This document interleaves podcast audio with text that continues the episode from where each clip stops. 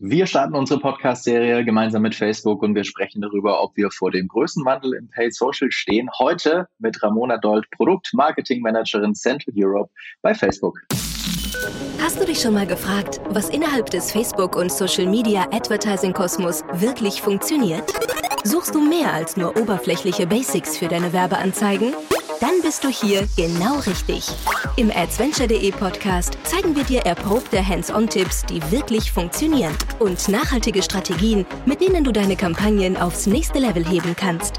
Los geht's! Schönen guten Tag, Ramona. Hi. Hi Florian, danke, dass ich wieder mal bei euch im Podcast sein darf. Sehr gerne, danke für deine Zeit und hallo auch an dich, Sebastian. Moin, moin. Ramona, wer die erste Folge mit dir bei uns im Podcast noch nicht gehört haben sollte, stell dich doch mal ganz kurz vor, was machst du denn als Produktmarketing-Managerin bei Facebook? Ja, klar, das erkläre ich gern. Ähm, ja, ich arbeite erstmal seit äh, 2018 bei Facebook und zwar im schönen Hamburg, ähm, aktuell aber auch noch hier aus dem Homeoffice. Ähm, als Produktmarketing-Managerin ähm, ist man sozusagen die Schnittstelle zwischen regionalen Account-Teams und dann eben auch unseren globalen Produktteams, die für die Weiterentwicklung von Marketingaktivitäten auf Facebook, Instagram, WhatsApp und Messenger äh, ja zuständig sind. Und ja, ähm, wir freuen dich, heute wieder hier haben zu dürfen und ein bisschen über diese Produkte sprechen zu dürfen und äh, um so ein bisschen aus dem Nähkästchen zu plaudern. Wir mhm. haben bei uns ja schon vor einer Weile die iOS-Serie, wie wir das nennen, mit äh, Teil äh, X von X mittlerweile äh, gestartet und sprechen ja über das Thema. Und just in diesem Moment äh, kam tatsächlich ähm, von euch die Frage, ob wir da nicht gemeinsam ein bisschen drüber sprechen wollen, ähm, was natürlich super cool ist. Ähm, und unsere These lautet ja auch schon in vielen Folgen, dass wir aktuell vor einem sehr, sehr großen Wandel stehen. Wie siehst du das denn? Ist das aktuell so einer der größten Wandel im Paid-Social-Bereich, den wir erleben? Ja, vielleicht bevor ich das mit Ja oder Nein beantworte, gehen wir vielleicht noch mal einen Schritt zurück. Ähm, Wenn es um digitale Werbung geht, also generell nicht nur im Paid Social, ähm, gewinnt man ja häufig den Eindruck, dass personalisierte Werbung und Datenschutz ähm, nicht miteinander vereinbar seien. Ähm, doch da stimmen wir nicht zu. Ähm, Menschen, Nutzer, Verbraucher möchten von personenbezogenen Erlebnissen profitieren. Gleichzeitig haben wir aber auch in Umfragen gesehen, dass sich natürlich Menschen ähm, um Gedanken machen um die Sicherheit ihrer personenbezogenen Daten. Das waren zum Beispiel die, die hohe Anzahl von äh, 97 Prozent in einer Umfrage und möchten natürlich auch, dass ihre personenbezogenen Daten geschützt werden und möchten hiermit das Unternehmen ihnen Transparenz und äh, auch Wahlmöglichkeiten natürlich hinsichtlich der Datennutzung bieten und diese Präferenzen auch respektieren. Und deshalb ja, ähm, befindet sich das Werbeökosystem in einem äh, Wandel, in einem schnellen Wandel, um diesen Erwartungen von Verbrauchern eben gerecht zu werden. Und das sieht man, dass äh, entweder werden regulatorische Änderungen von Regierungen äh, erlassen oder eben plattformtechnische Entwicklungen, denen sich Unternehmen dann anpassen, diesen Richtlinien, um eben dann Menschen die Kontrolle über ihre Daten zu überlassen. Und ja, äh, das hat natürlich in einigen Fällen ähm, haben diese Richtlinien Auswirkungen auf, auf altbewährte Mechanismen wie zum Beispiel Retargeting, so dass äh, Unternehmen, Werbetreibende neue Wege finden müssen, um Menschen zu erreichen. Und damit stehen wir natürlich vor wesentlichen Herausforderungen, einem Wandel, aber wie ich sagen würde, auch Chancen. Ähm, darauf können wir ja später vielleicht nochmal eingehen. Ja, du hast jetzt ähm, gerade die Veränderungen angesprochen, schon so ein kleines bisschen, da gehen wir nochmal konkreter drauf ein, aber Ramona, was würdest du sagen, welche Auswirkungen bzw. Änderungen kam jetzt wirklich konkret durch das iOS-Update in den letzten Wochen und Monaten und was konntest du beobachten? Ne? Weil es hat sich ja bei vielen auch unterschiedlich geäußert.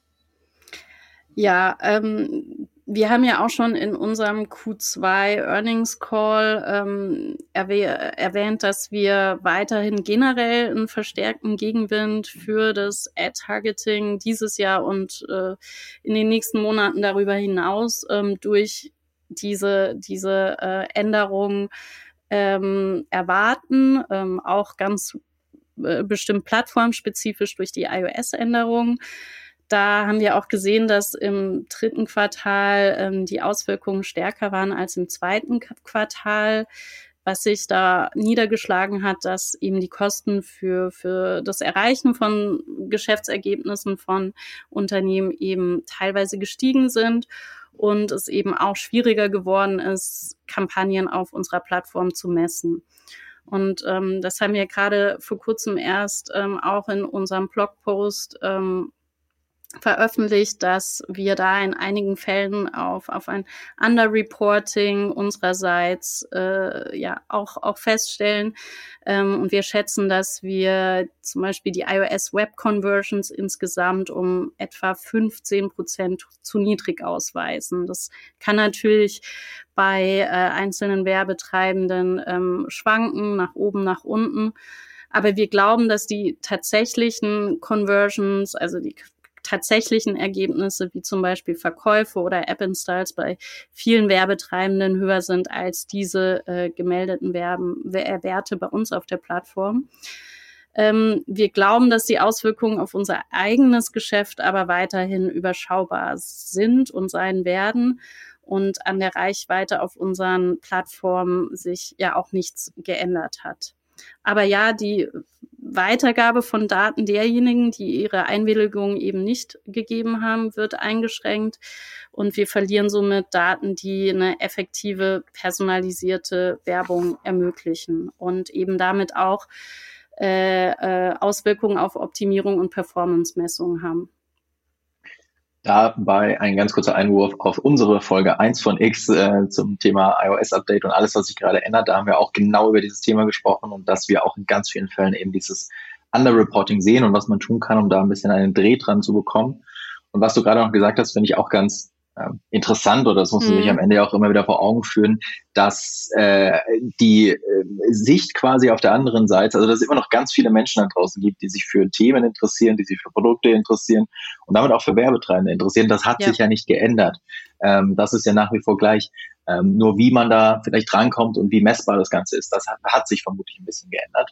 Ähm, und siehst du da vielleicht irgendwie, ja, bestimmte Bereiche, weiß ich nicht, Branchen, äh, Arten von Werbetreibenden, die da vielleicht irgendwie stärker betroffen sind als, als andere?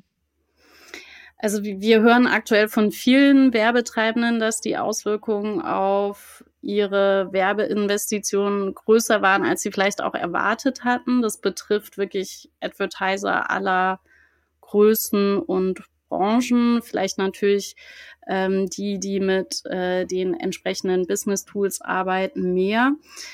Ähm, und noch vor der Veröffentlichung des, des, des äh, iOS-Updates, des Apple-Updates, haben unsere eigenen Facebook-Studien gezeigt, dass vor allem eben SMBs, ähm, die KMUs ohne die Schaltung personalisierter Anzeigen mithilfe eigener Daten einen Rückgang von Website-Verkäufen über Werbeanzeigen in Höhe von über 60 Prozent verzeichnen könnten. Ich glaube, das ordnet es relativ gut ein, ähm, wo es, wo die Werbetreibenden dann am meisten, also welche Art von Werbetreibenden am meisten betroffen sein können.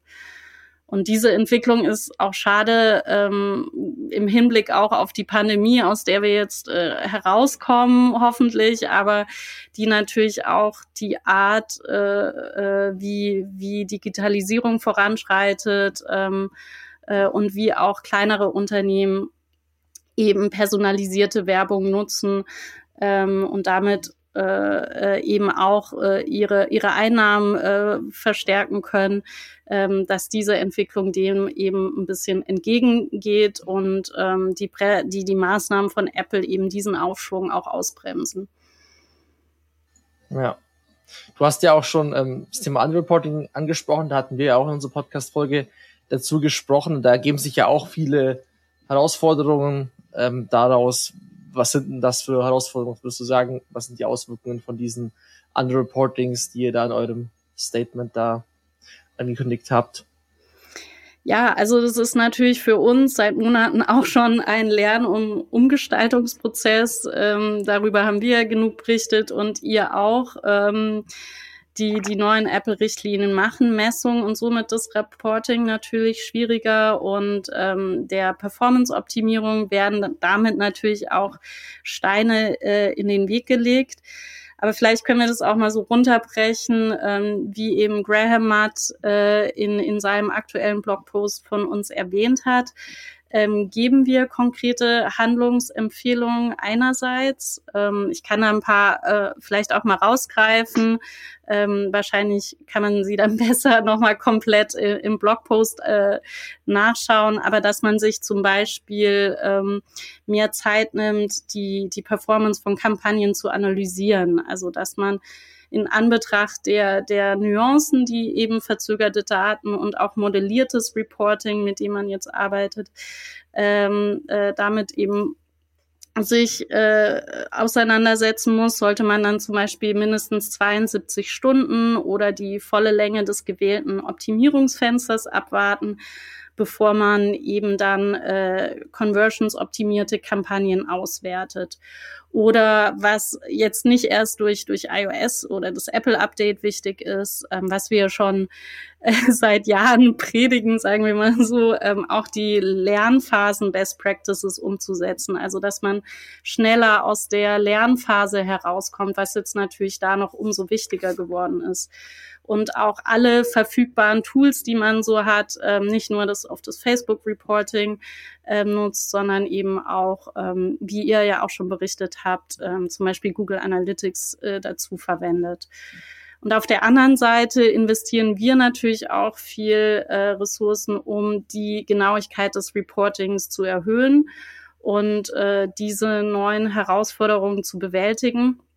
Da kann ich auch äh, zwei, drei Beispiele nennen. Wir haben jetzt seit Juli äh, äh, die Conversion-Modellierung in unserer Standard-Attributionseinstellung auf sieben Tage Klick erweitert und auch für die ein Tage Klick-Attribution die Genauigkeit des Conversions Reporting verbessert. Ähm, Anfang September, jetzt gerade haben wir das modellierte Reporting für, für den Conversion-Wert von Website-Käufen erweitert, so dass Werbetreibende eben auch wieder da einen Anstieg der verzeichneten Conversion-Werte und anderer damit verbundenen Metriken wie zum Beispiel dem ROAS feststellen können oder auch im App-Bereich äh, wird jetzt sehr viel passieren. Wir erweitern die Möglichkeit, In-App-Conversions zu messen, die das SK-App-Network von Apple nicht tracken kann, indem wir Measurement in Apps, die schon installiert wurden, ermöglichen. Also das sind alles Beispiele dafür, wie wir gerade sehr stark, ähm, abgesehen von den Handlungsempfehlungen, äh, auch äh, auf der eigenen Plattform investieren das Statement, was Rona, äh, Ramona gerade angesprochen hat, das werden wir natürlich in den Show Notes verlinken. Ähm, wer in den letzten Tagen oder Wochen im Ads Manager unterwegs war, der sollte es gesehen haben. Da wurde es quasi auch direkt ganz klar in einem äh, Pop-up sozusagen verlinkt. Aber trotzdem,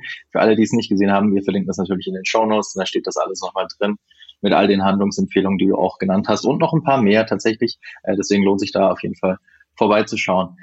Ähm, Du hattest vorhin auch schon gesagt, dass beispielsweise Retargeting, also Website-Retargeting durch all diese Änderungen ähm, schwieriger wird oder sich wandelt, sagen wir es mal so. Macht es deiner, eurer Meinung nach dann Sinn, den Fokus vielleicht mehr auf, äh, auf On-Plattform-Daten, also Daten, die auf der Plattform passieren, irgendwie zu verschieben? Stichwort Interaktions-Custom Audiences oder andere Kampagnenziele? Also ich würde sagen, wir können ja vielleicht gleich nochmal detaillierter aufs Retargeting eingehen. Ähm, aber on top hilft es auf jeden Fall auch, ähm, neue Audiences äh, zu nehmen und auch vor allem die, die mit unseren Commerce-Lösungen zu tun haben, um eben auch neue Zielgruppen zu erreichen. Und Facebook und Instagram sind ja auch äh, ein Ort für, für Kauf und Verkauf geworden und das wird in den nächsten Jahren ähm, weiterhin ausgebaut und es wird ein, ein modernes Commerce-System werden. Ne? Und da verbindet sich natürlich alles, die Nachfrage nach Ads, Community-Tools, Messaging, Shops. Ähm, das, das wird alles in eine reibungslose Customer Journey äh, ähm, äh, ja verzahnt und das ist natürlich auch ein Punkt, da da wieder Audiences gebildet werden können, dass eine reibungslose Journey stattfindet und das ist eben auch ein essentieller Grundstein äh, der neuen Ära von personalisiertem Marketing. Und ähm, deshalb passt es auf jeden Fall in dieses ganze holistische Gebilde rein. Ähm, dennoch würde ich auf jeden Fall Retargeting äh, äh, nicht als tot deklarieren. Stichwort Retargeting, genau. Ähm, also wirklich mal auch boldere Statements vielleicht äh, in die Richtung äh, machen. Da hatten wir ja schon in einer letzten Folge drüber gesprochen, Flo. Ähm, so man, der Elefant im Raum macht überhaupt Website Retargeting noch Sinn? Wird es das überhaupt irgendwann noch geben? Hat das eine Zukunft? Wie, wie stehst du da dazu, Ramona? Ja, es, es, es muss eben aber dennoch ein Umdenken stattfinden. Ähm, wie ich gerade auch schon gesagt habe, werden eben bestimmte Zielgruppen gerade im Retargeting-Bereich durch, durch die Änderungen im Werbeökosystem ähm, ja kleiner eingeschränkt sein, nicht nur durch das Update von Apple, aber auch durch die Änderungen von Webbrowsern, ähm, die wir alle kennen, ähm, wie Cookie Blocking und so weiter. Und dann muss man natürlich schauen, dass man ähm, durch äh, neue Tools ähm, versucht, äh, dann eben auch neue neue Zielgruppen zu erreichen. Das kann man zum Beispiel mit der Conversions API, die eben auch Werbetreibenden erlaubt, sich direkt über ihren eigenen Server mit Facebook zu verbinden und damit zum Beispiel Retargeting weiter performant zu betreiben, trotz all dieser äh, Headwinds, sage ich mal so. Ähm, man kann ja da auch Marketingdaten, die man vielleicht schon bereits in, in seinem eigenen CRM-System oder so hat, ähm, die man teilweise auch äh, nicht über den Website-Pixel erfassen kann, wie zum Beispiel äh, ja, Phone Calls oder ähm, wenn man retournierte Käufer hat, oh, die man wieder ansprechen möchte, ähm, dass man das eben alles in, in entsprechenden Custom Audiences Cross-Channel abbildet und äh, somit auch wieder neue Retargeting Audience findet. Oder eben auch weiter, ähm, wenn man im E-Commerce spricht, ähm, Dynamic Ads for Broad Audiences äh, zu nutzen, um da mehr Menschen zu erreichen und die dann wieder äh, nachher dann doch im Funnel nochmal neu anzusprechen, wenn eben der, der entsprechende Consent dafür da ist. Und ähm, wenn man vielleicht nochmal auf die Conversions API zurückgeht, ähm, es ist eben eine browserunabhängige Lösung und ähm, wenn man da die entsprechenden Parameter teilt, dann können wir natürlich auch ähm, die, die Nutzer, die Marketingdaten besser matchen und damit auch besser attribuierten, attribuieren und somit wieder mehr Leute erreichen. Also es muss ein Umdenken stattfinden, auch wenn, wenn die Audiences ähm, äh, kleiner werden. Dynamic Ads for Broad Audience ist sehr gutes Stichwort. Ich glaube, äh, wir sehen das so häufig, dass das äh, nur für Retargeting eingesetzt wird und es ist halt einfach so ein gutes Instrument auch in der Neukundenansprache, deswegen nutzt das Instrument bitte auch. Äh, das funktioniert nicht nur im Retargeting, besonders jetzt bei all diesen Änderungen. Auf jeden Fall, so wie du gesagt hast, ein extrem gutes Tool auch für die Neukundenansprache. Lass uns mal ein bisschen in die Zukunft blicken und mhm. jetzt kommt ein äh, schwieriges äh, Buzzword, äh, was äh, ich euren, euren Announcements entnehme. Ähm, allgemeine Frage, was glaubst du, das glaubt ihr, wie ändert sich dann personalisierte Werbung in Zukunft? Und, und jetzt kommt's, was versteht ihr denn unter Privacy Enhanced Technologies. Was, was hat es damit auf sich? Also ich habe da so Stichworte gelesen wie On-Device Learning und so weiter. Kannst du da irgendwie einen Ausblick geben? Ja, gerne. Ja, das sind alles sehr technische Ausdrücke, ähm, wo man vielleicht ein bisschen Leben dahinter bringen muss. Ähm, ja, wie ich, wie ich auch schon äh, in der Intro gesagt habe, ähm, äh, wenn man den Blick in die Zukunft wagt, ähm, möchten eben Menschen, dass ihre personenbezogenen Daten geschützt werden, also weniger Daten erhoben, verwendet oder eben verarbeitet werden. Und deshalb liegt unser und der ganze Industrie Hauptaugenmerk auf der Entwicklung von, wie man es auf Deutsch so schön sagt, Technologien zur Verbesserung des Datenschutzes, also Privacy Enhancing Technologies. Und das bedeutet, ähm, dass erstmal es ist ein äh, ja, es ist ein kurzfristiges, äh, also wir fangen damit kurzfristig an, aber es ist ein, ein, ein jahrelanger äh, Effort, der da nötig ist sozusagen. Und diese Technologien ermöglichen es uns, ähm, personalisierte Werbung anzubieten und dabei aber weniger personenbezogene Daten zu verarbeiten. Und äh, es ist sehr technisch, aber sie werden eben die Grundlage dafür sein, wie Werbung im Internet in Zukunft funktioniert.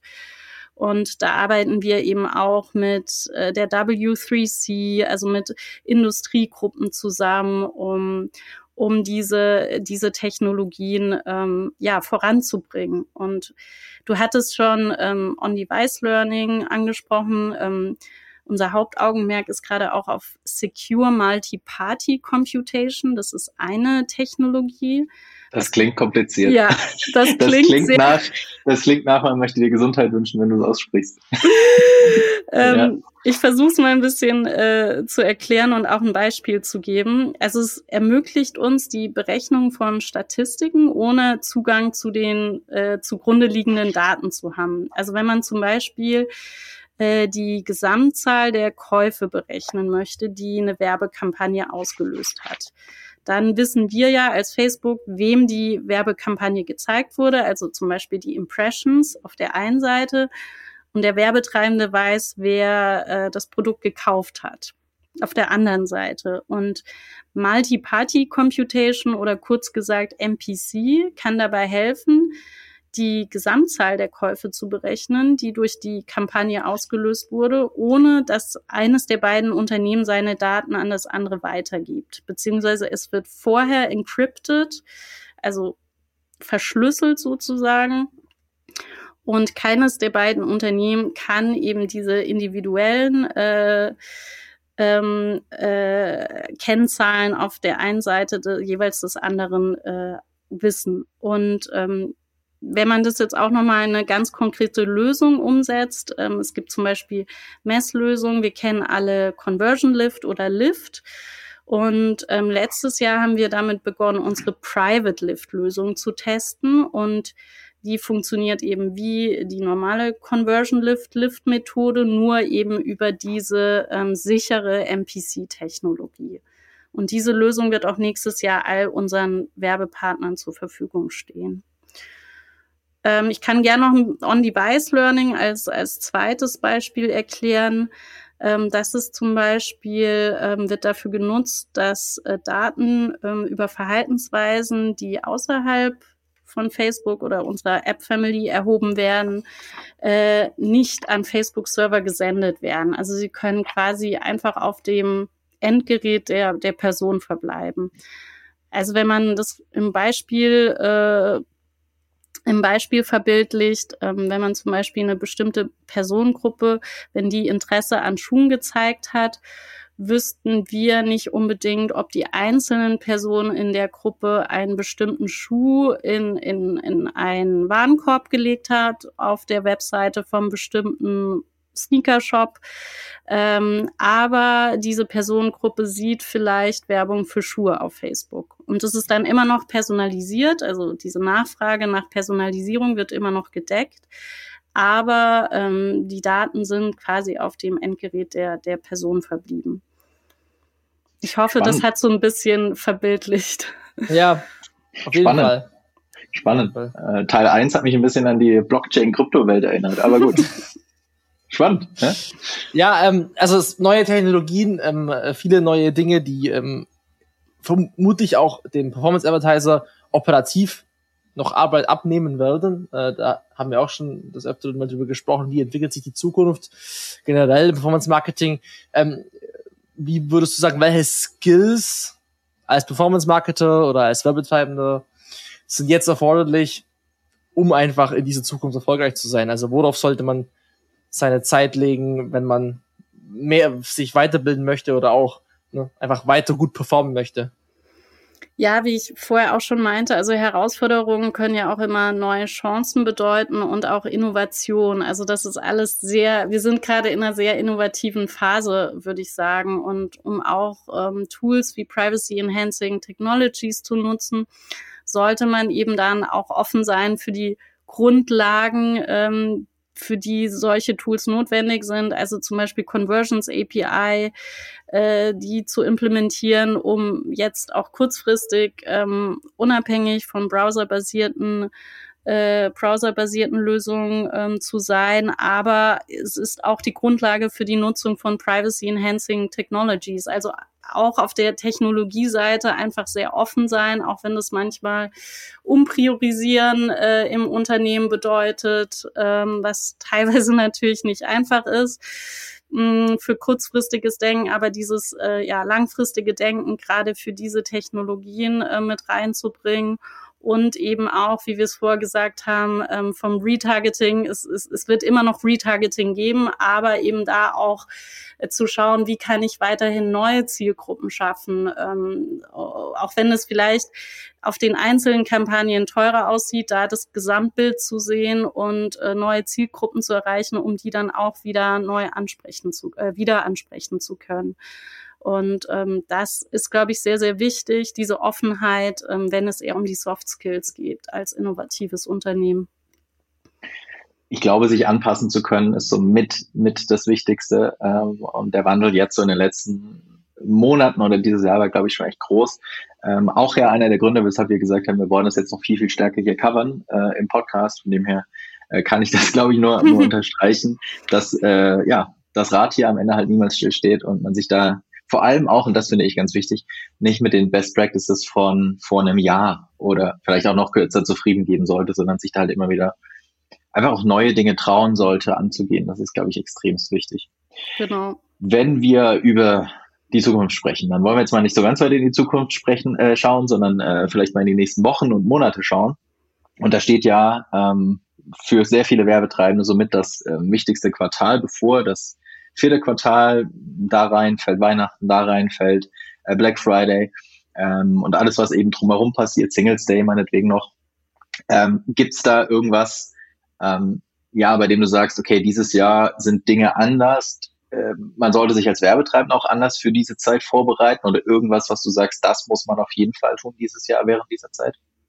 Ja, alles, was wir eigentlich schon bereits angesprochen haben, wenn wir zum Beispiel vom Apple-Update sprechen, wirklich ähm, die Handlungsempfehlungen, die wir jetzt gerade publiziert haben, aber auch alles, was zur Vorbereitung ähm, auch vor dem Apple-Update äh, gehört hatte, wie zum Beispiel die Events für Aggregated Event Measurement äh, zu konfigurieren, ähm, auch was ich jetzt schon angesprochen hatte, wirklich alle Business-Tools äh, so zu nutzen, ähm, wenn man den Pixel hat, zu zusätzlich noch die Conversions API ähm, wirklich schnell einzubauen, zu implementieren und aber auch mit mit attraktiven Creatives locken. Ne? Also gerade auch wenn wenn wir über ähm, die die Weihnachtssaison sprechen und ähm, Kampagnenstrategien wie, ähm, wenn wir im E-Commerce sind, mit Dynamic Ads for Broad Audiences neue Zielgruppen zu erreichen, wenn wir von App-Marketing sprechen, Automated App-Ads auszuprobieren und das jetzt alles noch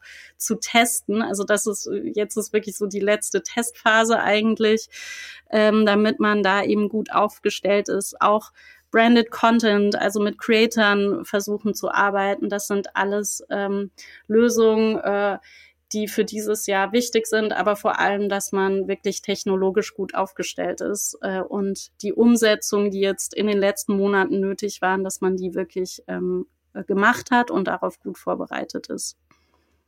Wir fassen zusammen, Leute, macht eure Hausaufgaben. Ja. Also, das alles äh, steht äh, ausführlich auch nochmal in, in, in eurem Statement, in eurer in eurem Announcement zu, den ganzen, zu dem ganzen Wandel. Und auch da muss ich sagen, das finde ich tatsächlich echt sehr, sehr cool, dass da ein öffentliches, öffentliches Statement zu diesen Problemen, die halt auch tatsächlich ja passieren, äh, stattfindet. Von dem her an der Stelle ein großes Lob von uns. Ähm, und auch ein großes Lob an dich, äh, Ramona, dass du dir äh, die Zeit genommen hast und äh, mit uns wieder mal gesprochen hast. Ähm, vielen Dank dafür. Ja, Wir sehr gerne. packen alles in die Show Notes adventure.de slash podcast. Äh, Sebastian, auch an dich. Vielen Dank. Und dann äh, hören wir uns äh, bei der nächsten Folge äh, zu diesem Thema. Wir werden äh, in den nächsten Wochen noch ganz viele spannende äh, Interviews tatsächlich auch hier veröffentlichen mit SMBs, ähm, bei denen, äh, mit denen wir über dieses äh, Thema gesprochen haben, wie sie den Wandel erleben, was sie dagegen tun und wie sie sich äh, aufstellen sozusagen äh, für, die, für die neue Zukunft, wenn man so will. Das kommt in den nächsten Wochen hier im Podcast, deswegen äh, bleibt dran, äh, lasst den Podcast abonniert.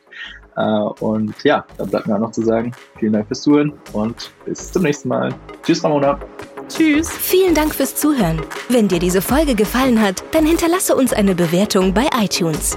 Mehr Tipps rund um Werbeanzeigen auf Facebook, Instagram und Co. findest du auf adventure.de. Bis zur nächsten Folge.